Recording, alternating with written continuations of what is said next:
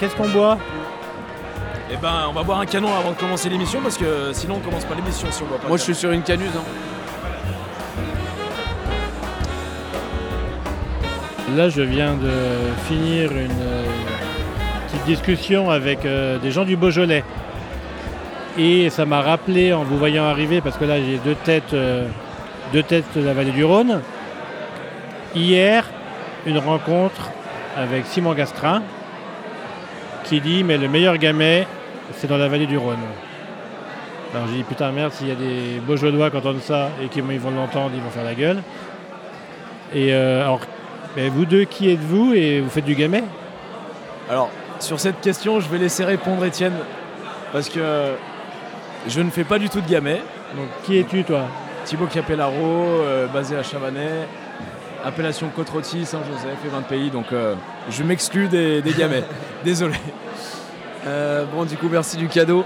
Euh, donc, Étienne Seignobert, basé à Saint-Barthélemy-le-Plein, 07300 Ardèche. Euh, moi, j'ai un peu de gamay.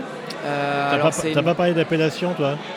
Moi, l'appellation, Parce que là, a priori, Thibaut nous a dit côte rôtie tout de suite. Alors, Genre moi, c'est côte même- rôtie, quoi. Ah, désolé, j'ai attaqué un peu agressivement, mais histoire de dire que j'ai pas de gamay, quoi. Moi, c'est la Non, seule appellation euh, au sens propre, c'est Saint-Joseph. C'est des raisins que j'achète euh, en, en Saint-Joseph. C'est l'appellation la plus proche de chez, de chez moi, puisque je suis quand même sur la partie, la partie nord de la vallée du Rhône, mais euh, nord Ardèche, donc euh, où il y a la plus grande partie des, des Saint-Joseph, partie sud des Saint-Joseph. Euh, moi, le, le reste, c'est surtout du vin de France. Euh, donc voilà, qui est en IGP, censé être en IGP colline rhodanienne, mais comme c'est pas ultra représentatif, c'est une aire d'appellation immense. Donc euh, je déclasse ça en vin de France, comme ça je fais un peu ce que je veux au niveau des cépages. Et c'est vrai que sur cette, euh, sur cette partie-là, il y a un peu de gamay. Historiquement, en fait, il y a beaucoup, beaucoup de gamay sur les plateaux ardéchois parce que la Syrah ne mûrissait pas sur les plateaux. C'était vraiment réservé, la Syrah était réservée, notamment au, au coteau euh, de Saint-Joseph, de l'Ermitage, de Cornas, là où il y avait énormément, beaucoup d'ensoleillement, des terroirs euh, un peu plus chauds. Et nous, sur les plateaux, euh, des sols souvent un peu plus profonds et avec euh, des expositions moins, sévères vis-à-vis du soleil et, surtout une plus haute altitude qui fait que t'as- il fait quand même un peu moins chaud. Les gamets mûrissaient pas, enfin les, pardon, les syrahs mûrissaient pas, donc les anciens ils plantaient du gamay. Euh, parce que ça mûrissait mieux. Et euh, effectivement. parce euh, que c'était alcoolique aussi, les anciens. ouais, parce qu'ils étaient un peu alcooliques. Alors que les jeunes, non. Pas du tout. Pas du tout, ouais.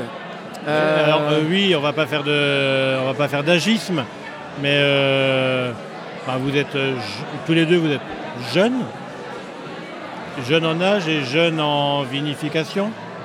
Je pense qu'on peut se considérer comme jeune euh, vinificateur et euh, 30 ans et 20, euh, 20 et quelques années. C'est, Ouais. Oui, c'est très jeune dans le, dans le milieu du Parce vin. donc, euh, en oui. vinif, là, vous êtes, par exemple, vous avez commencé quand euh, Euh, à notre compte, enfin moi, mon compte, j'ai commencé. La première vinif, c'était 2020. Voilà, premier millésime du domaine 2020 et voilà. Donc le troisième cette année avec 2022. ok. Moi, j'ai bricolé à partir de 2018, mais c'était vraiment genre euh, 1000 bouteilles en 2018. 2019, euh, ça augmente un peu, mais vraiment le, début du vrai projet avec le domaine, les côtes rôties, c'est 2020, où euh, là, on commence à, travailler vraiment et pas à bricoler. Et donc, on en parlait tout à l'heure avec euh, Pierre et Marine. le vin, c'est une fête quand on est au domaine. On parlait de travail, on parlait de tout ça. Les rôties, euh, euh, euh, Le vin, c'est une fête parce que il y a du dénivelé. Quand- donc, euh, est-ce que le dénivelé, c'est une fête quand on parle de vin, ça veut dire qu'on parle du produit fini. Et du moment qu'on arrive au produit fini, oui, c'est une fête. Mais en amont, il y a, avant la fête, il y a énormément de boulot et Avant, c'est de la création et, et quand tu crées quelque chose, t'as pas envie de le, forcément de le foirer. C'est vrai que c'est compliqué dans la, c'est souvent compliqué de le, de le visualiser euh, tant que t'es pas dedans. Mais quand tu es en cave, c'est c'est énormément de pression parce que enfin, tout ce que tu fais, ça peut, ça peut foirer ton millésime, ta cuvée. Donc euh, il, faut, euh, il faut être ultra attentif et pas oublier qu'il faut une certaine rigueur pour arriver à faire du vin, dans tous les cas. Et euh, ouais, c'est vrai que quand c'est fini, c'est cool. Et avant, c'est quand même pas mal de pression. Donc ça veut dire que comme on vous connaît comme ça ici euh, ce soir, c'est pas comme ça tous les jours chez vous Ça peut être comme ça quand, on déguste, quand, on a fini de, le vin est en bouteille.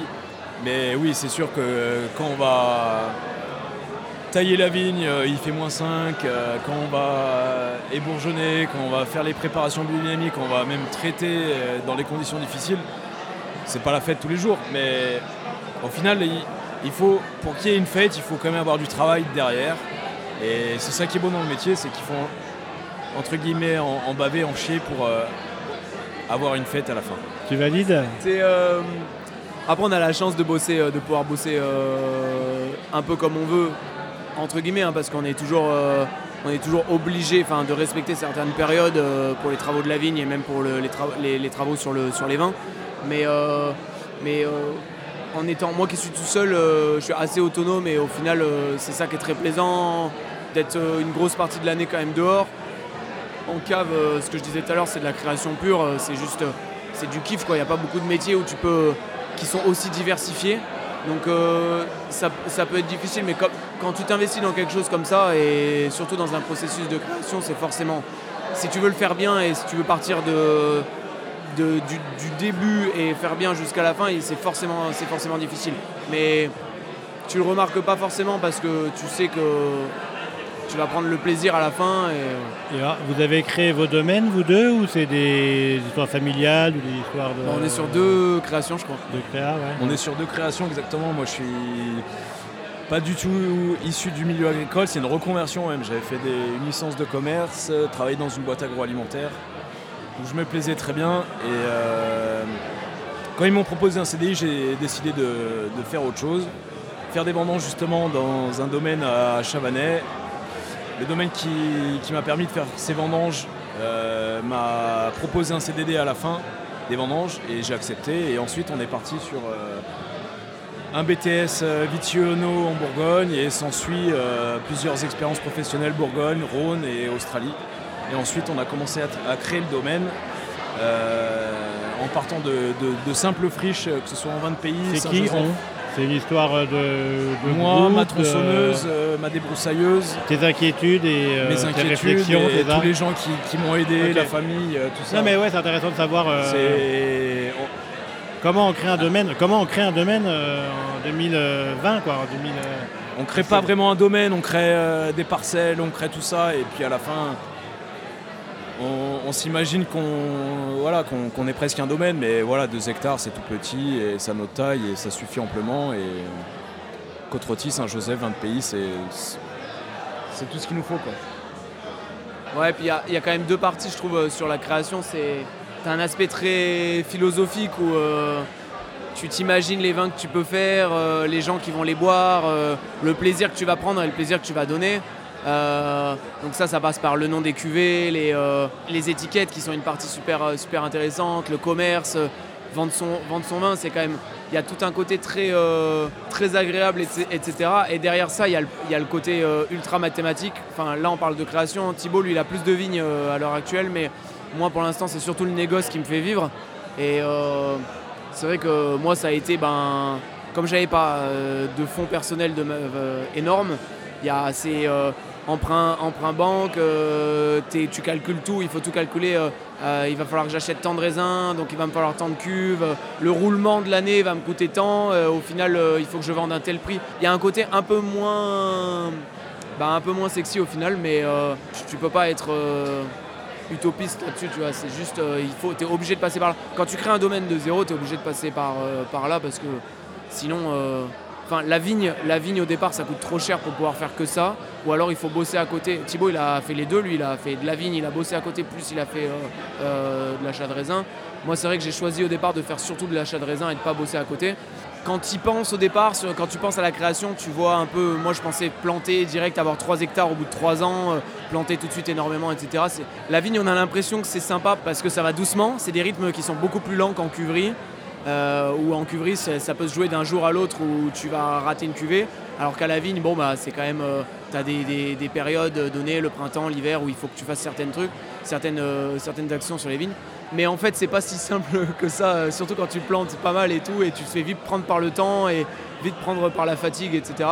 Le plus dur, c'est ça, c'est de concilier les deux, c'est de créer et d'avoir au départ, euh, de gérer la vigne au départ euh, quand tu t'as pas forcément les moyens d'avoir le nombre d'employés qu'il te faudrait pour bosser tes vignes et que toi, tu dois gérer tout le reste. Et puis surtout, le but, c'est. Je pense que tous les deux, on est partis du principe qu'on voulait créer notre propre vignoble, nos propres vins et dès le début, c'était vraiment de, garder une qualité et ça, faut pas qu'on le perde de vue. Et c'est-à-dire de ne pas planter 10 hectares, de ne pas récupérer des vignes à gogo, parce que des vignes, on peut en récupérer en vin de pays et tout ça, il n'y a pas de souci, on peut acheter des raisins à gogo, il n'y a, aucun problème.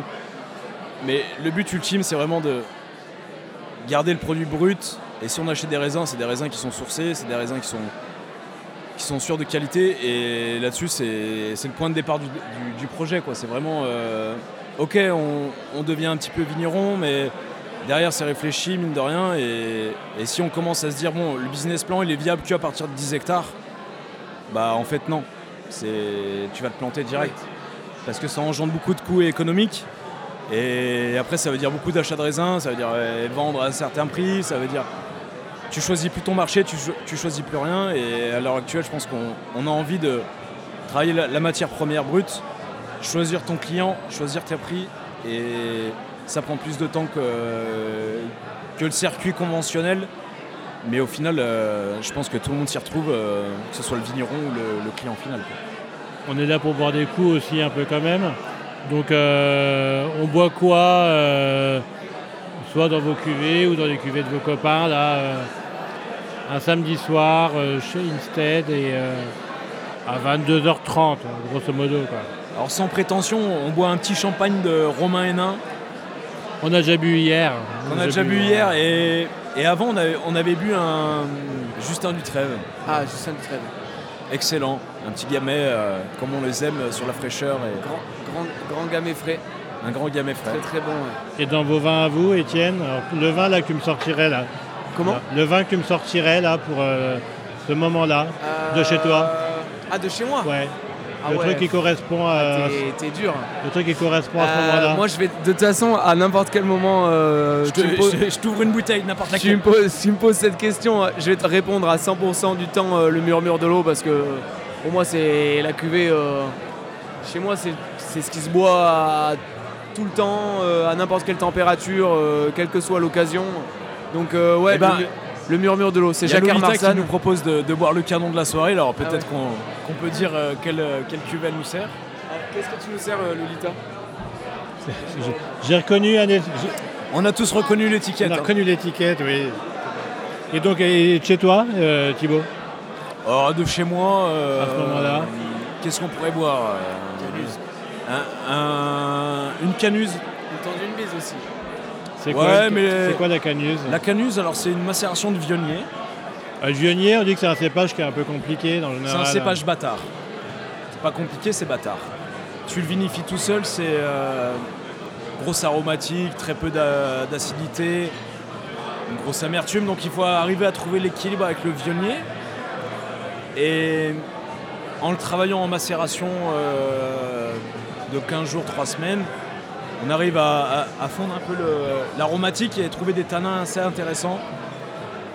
Et à la fois, on presse euh, le vionnier sur le marc de côte et ça nous fait la, la, cuvée la canuse et c'est très frais, c'est très bon. Oui. Sans prétention. Eh bien merci et puis euh, on va continuer à, vivre heureux, euh, heureux et heureuse, parce que c'est quand même des gens, des gens qui sourient autour de nous. C'est quand même plutôt agréable, ça fait du bien. quoi. Et euh, juste pour euh, ceux qui nous écoutent, en fait, on boit du Valette. Merci euh, Radio Vino. merci Radio Vino. Allez, à très bientôt. Salut. Salut, merci.